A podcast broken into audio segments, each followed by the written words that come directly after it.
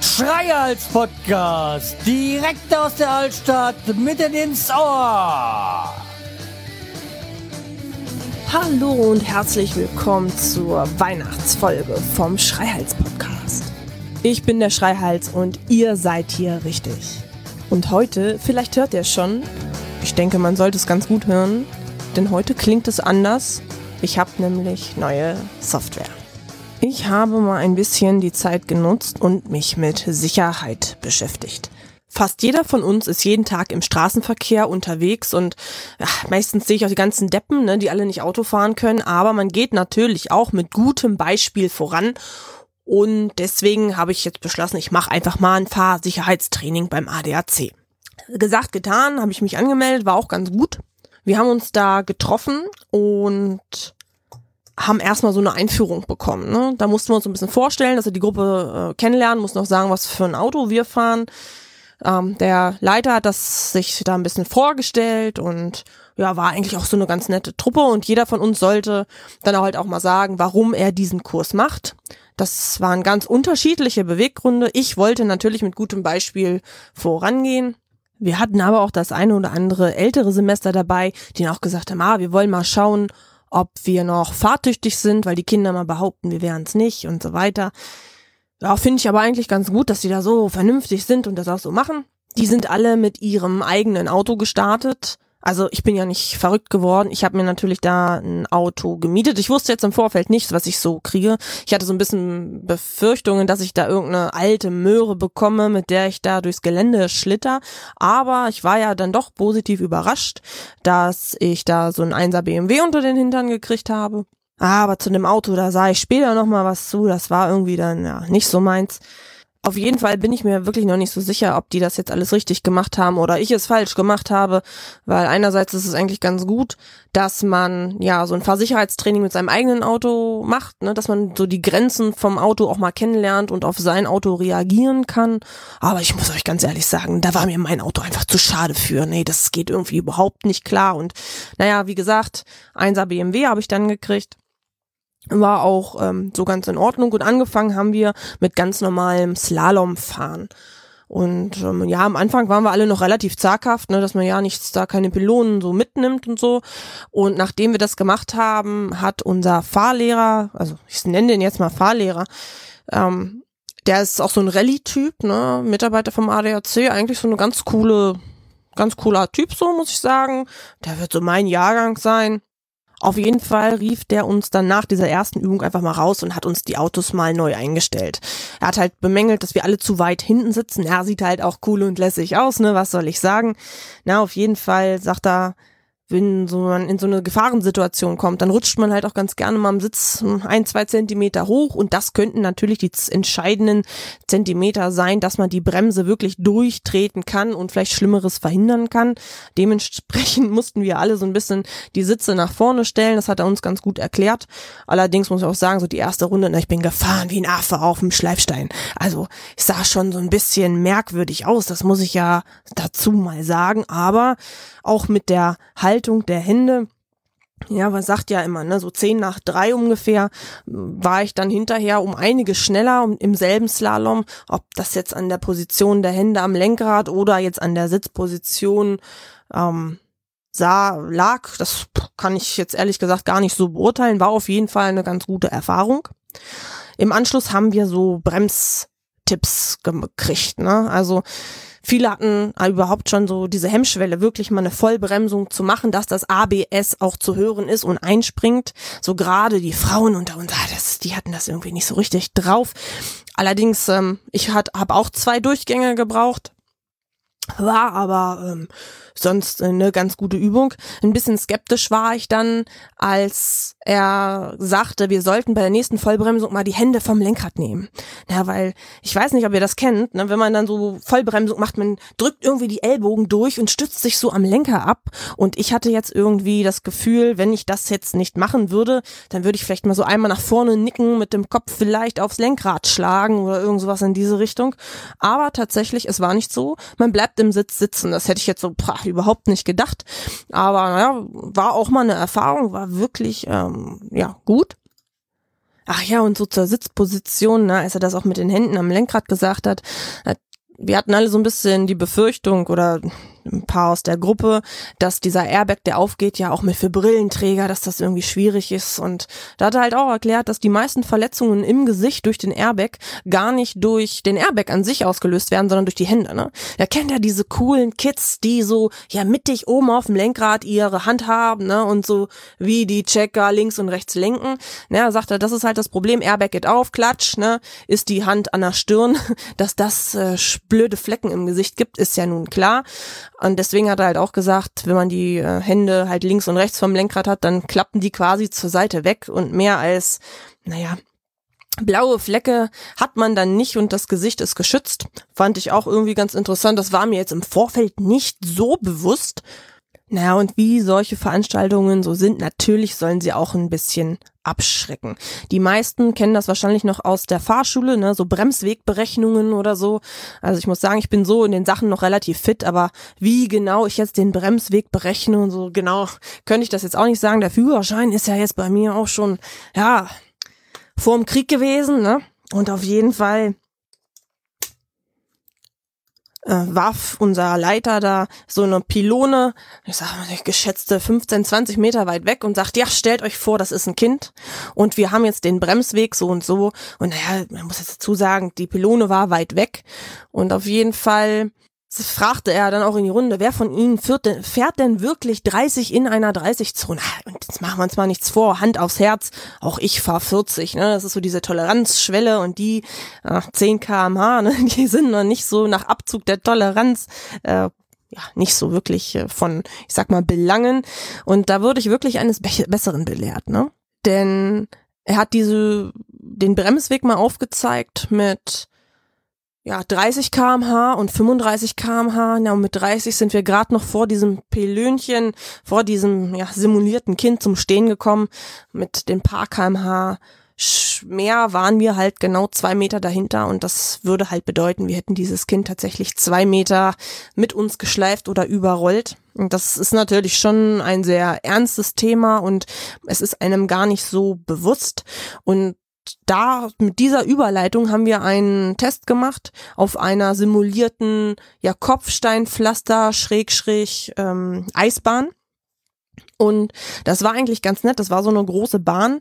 Da konnten sie ähm, simulierte Gegenstände ähm, hochschießen lassen in Form von Wassersäulen dass man dann zum Beispiel ausweichen musste. Das war irgendwie ganz nett gemacht, weil man natürlich, äh, wenn man jetzt mit, gerade mit seinem eigenen Auto da fährt, möchte man ja ungern ein Hindernis mitnehmen. Mit dieser Wassersäule ging das ganz gut. Und da hatte er zum Beispiel gesagt, äh, macht man eine Vollbremsung mit 30 kmh und es ist unglaublich, wir sind ähm, ja alle gefahren, 30 kmh, Vollbremsung auf dieser simulierten Eisfläche und diese Bahn war, ich würde schätzen, 25, 30 Meter lang und ähm, wir sind im Grunde nicht zum Stehen gekommen. Also erst äh, nachdem diese Bahn vorbei war und wir wieder harten Asphalt unter den Reifen hatten, kamen wir tatsächlich auch zum Stehen. Und als sie dann auch noch so ein Hindernis ja, simuliert haben, also mal ging die Wassersäule links hoch, mal ging sie rechts von uns hoch. Also mit 30 kmh habe ich es geschafft, gerade noch auszuweichen, das war super. Mit 37 kmh bin ich voll durch diese Wassersäule durchgerauscht. Und das war für mich eigentlich so dieses Erkenntnis des Tages, die so erschreckend, weil ich immer der Ansicht war, 7 kmh, das ist nicht so ein großer Unterschied. Und da hat man erstmal gemerkt, dass es das nämlich doch ist. Organisatorisch war das übrigens auch ganz gut gelöst, weil jedes Auto hat so ein Walkie-Talkie mit ins Auto bekommen. Das heißt, das haben wir uns vorne irgendwo in den Getränkehalter gestellt und haben dann quasi Anweisungen vom Fahrlehrer vom ADAC immer bekommen. Das heißt, wir konnten ihn immer hören. Er konnte mit allen Autos gleichzeitig kommunizieren. Wir waren alle auf derselben Frequenz und das war irgendwie auch eine ja gut durchdachte, organisierte Sache. Hat wirklich Spaß gemacht. Nachdem wir nun von dieser Eisbahn weg sind, sind wir auf so eine ja, wieder eine simulierte Kopfsteinpflasterbahn. Der Unterschied war diesmal, die war nicht gerade, sondern es war in einem Kreis. Dieser Kreis konnte auch besprenkelt werden ähm, mit Wasser, hat also nicht nur Kopfsteinpflaster, sondern auch noch nasses Kopfsteinpflaster simuliert. Und dann ging es so ein bisschen ans Ausprobieren. Ne? Wir sind dann da reingekreiselt, mal mit nur einem Autoreifen, also mit einer Seite ähm, auf dem Glatteis, das quasi rechts war fest, links war dann ähm, auf dieser Eisfläche. Dann brach das Auto aus und man musste einfach mal so ein bisschen reagieren. Das war wirklich klasse, das mal auszuprobieren. Ähm, es war ganz anders, wenn auf einmal die andere Seite äh, ja auf der glatten Fläche war oder tatsächlich mal beide Seiten drauf waren, ob es gerade mit Wasser ähm, ja besprüht worden ja wurde oder halt nicht. Also ein Teil war trocken, ein Teil war nass und man hat halt ganz ganz viele ja Situationen da durchgespielt. Das war wirklich interessant. Vor allen Dingen, weil man halt vorher auch nicht wusste, wann kommt die nasse Stelle, ähm, dieses ja simulierte, das ist so weiß, das kann man also ganz schlecht sehen, weil ob es nass ist oder peng, das glitzert eh so ein bisschen. Ah, und da muss ich auch sagen, irgendwann war mir echt so ein bisschen schlecht. Ne? Also wenn du die ganze Zeit nur im Kreis duselst. Also irgendwann hatte man da auch die Schnauze voll. Vor allen Dingen in diesem 1er BMW. Also BMW, grundsätzlich ein wirklich schönes Auto, muss ich sagen. Aber diesem Einser, ne, da trittst du auf den Pinsel, da kommt gar nichts. Ich weiß nicht, ob es an der Umsetzung liegt oder einfach daran, dass dieser Einser, naja, für die Motorisierung, das war ein 1,6er, ja, ein bisschen, ja, zu schwach motorisiert war, aber da kam nichts. Also da muss ich sagen, war ich vom Auto mehr als enttäuscht. Aber Gott, das ist auch Geschmackssache. Ich möchte mir jetzt hier nicht die ganzen BMW-Fahrer hier noch hinterher ja zu meinen Feinden machen. Das reicht schon, wenn ich mir das mit den Geocachern versaut habe. Jetzt also liebe Geocacher, liebe BMW-Fahrer, das ist nur meine Meinung. So wollte ich das gar nicht sagen. Na, da kannst du links, rechts fürs Auto sagen, du, pass mal auf, weiter. So, jetzt ist weg, ja. Da passiert nichts, ne?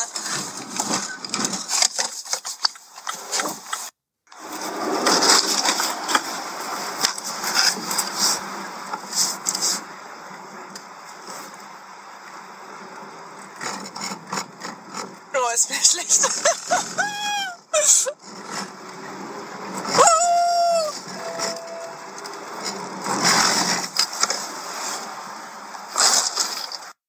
Ja, wie es sich halt für Podcaster gehört, habe ich natürlich mal für die Atmo ein bisschen das Zoom mitlaufen lassen. Ich merke, dass es ist einerseits so ja, ein bisschen erschreckend, macht aber auch irgendwo richtig, richtig Spaß. Am Ende vom Tag war ich schon ganz froh, dass ich mein eigenes Auto nicht mitgenommen habe. Ähm, ihr könnt diese Tonsequenz mal anhören, dieses Ritt, Ritt, Ritt im Hintergrund. Das ist die ganze Zeit das ABS, was anspringt und ähm, zum Schluss hört ihr noch, wie ich durch die Wassersäule rausche. Also ich kann jetzt so echt jedem so ein Fahrsicherheitstraining wärmstens ans Herz legen. Es ist schon wirklich äh, sehr, sehr interessant und ich denke auch drüber nach, das nochmal fürs Motorrad zu machen. Das stelle ich mir doch auch nochmal ganz anders vor. Ganz billig ist das allerdings auch nicht. Ich habe jetzt knapp 180 Euro bezahlt dafür. Allerdings muss man jetzt sagen, ähm, mit Auto. Und die Sicherheit sollte einem das wirklich wert sein. Also ich habe so aus so einem Tag wirklich ganz, ganz viel mitgenommen und ja, jetzt bin ich aber auch wieder froh, wieder zu Hause zu sein. War doch schon ein ganz schöner Ritt bis nach Hannover. Die letzten Tage habe ich so ein bisschen meine Produkttests ein bisschen vernachlässigt, was einfach daran liegt, dass ich natürlich jetzt mit Snapchat unterwegs war und den Adventskalender und deswegen habe ich mir heute überlegt, dass ich natürlich nochmal, weil heute natürlich auch Weihnachten ist, für euch wieder etwas teste und zwar ähm, Herforder Weihnachtsbier. Westfälische Braukunst steht drauf. Ich bin ja mal so ein bisschen gespannt, was mich da jetzt so erwartet. Gucken wir mal, was hinten drauf steht. Es ist die bernsteinfarbene Bierspezialität, unverkennbar im Geschmack. Vollmundig und malzig, Original Brauereiabfüllung. Ja, es ist ein Bier, Zutaten, Brauwasser, Gerstenmalz und Hopfenextrakt.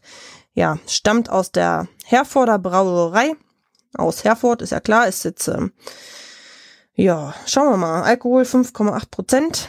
Das scheint ja recht normal zu sein. Ja, da würde ich sagen, testen wir das mal aus.